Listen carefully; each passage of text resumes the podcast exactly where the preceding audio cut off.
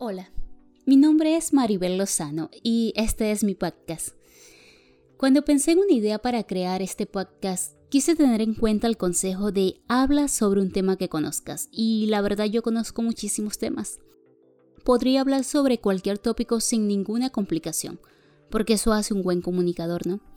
Sin embargo, no es lo mismo hablar sobre un tema que conozcas a hablar sobre un tema que hayas vivido, porque creo que solo quien lo ha vivido lo conoce bien sin importar cualquiera que fuera el asunto, solo para conocerlo bien tú tienes que haberlo vivido.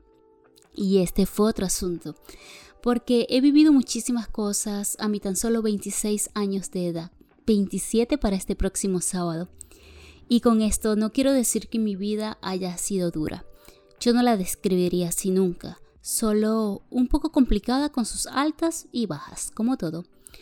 A los 21 años emigré, y a esa edad recién casada y saliendo de la universidad, ya había aprendido muchísimas cosas. Yo pensaba que ya estaba lista para la vida. Sin embargo, a mis 21 años nunca había aprendido a gestionar mis emociones. Ni siquiera había caído en cuenta que ellas estaban allí. Todos sabemos que las emociones existen, como la alegría, la tristeza, la ira, el miedo, pero nunca le había prestado la atención necesaria y como comunicadora ni siquiera había aprendido a comunicarme conmigo misma. Grave error, porque no haber aprendido esto a tiempo marcarían luego tres años de mi vida en los cuales por una mala gestión de emociones caí en la profundidad de una oscura depresión. Y allí quiero ser honesta contigo. La culpa de mi desgracia no era de nadie. No era de Nicolás Maduro que me obligó a emigrar. No era de las leyes que no trabajaban a mi favor, ni la poca oportunidad que me brindaba el mercado laboral. La frustración que te genera cuando te enfrentas a un idioma nuevo y emigras a un nuevo país. Saben, ni siquiera era el empezar de nuevo. La culpa era de un sinfín de emociones mal gestionadas. En mi vida me he sentido identificada con muchísimos personajes de la radio, de la televisión, del cine muchísimas veces, pero nunca había encontrado un personaje que se pareciera tanto a mí como Rayleigh Anderson. Rayleigh es esa pequeña niña confundida que protagoniza la película animada de Disney Pixar Intensamente, la cual, si no has visto porque piensas que es una película para niños, te aconsejo que dejes ese pensar a un lado y la anotes en tu lista de próximas películas por ver.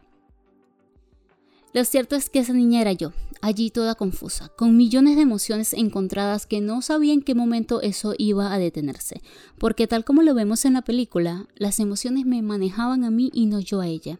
Grave error. Una de las cosas que realmente me gusta y yo disfruto es la tranquilidad, una taza de café y un buen libro. Y es por esto que yo intenté gestionar esto a través de los libros. Y no quisiera mentirte, los libros de autoayuda sí puede que te ayuden, pero no hacen el trabajo por ti. En este momento yo, sin entrar en detalle, quisiera hacer un paréntesis para agradecer esa gota que desbordó el vaso, porque a veces en la vida lo único que necesitamos es esa última gota. Esa gota que desborda todo, todo lo que sentimos y te hace decir hasta aquí, hasta hoy. No recuerdo el día que pasó ni siquiera el por qué, porque ese es otro asunto. A veces soy un poquito olvidadiza, pero un día hablando conmigo misma me dije, Maribel ya estás grande y necesitas aprender a gestionar tus emociones. Necesitas a aprender a no responder tan rápido y a escuchar un poco más, porque eso era lo que yo necesitaba, escuchar pero escucharme a mí misma. Y eso lo aprendí en mi primera gran inversión, la cual fue un libro del gran comunicador Ismael Cala, El poder de escuchar. Lo había comprado en el año 2017, pero no lo había leído hasta el año 2022 cuando todo esto sucedió. Por esto digo que son de gran ayuda los libros, pero no hacen el milagro. El milagro está en la acción. Fue allí cuando decidí buscar ayuda, ayuda psicológica, porque los psicólogos no son para locos, como siempre escuché decir de algún familiar cercano cuando era niño. Los psicólogos son para gentes inteligente, que quieren tomar el control de sus emociones como lo fue en mi caso.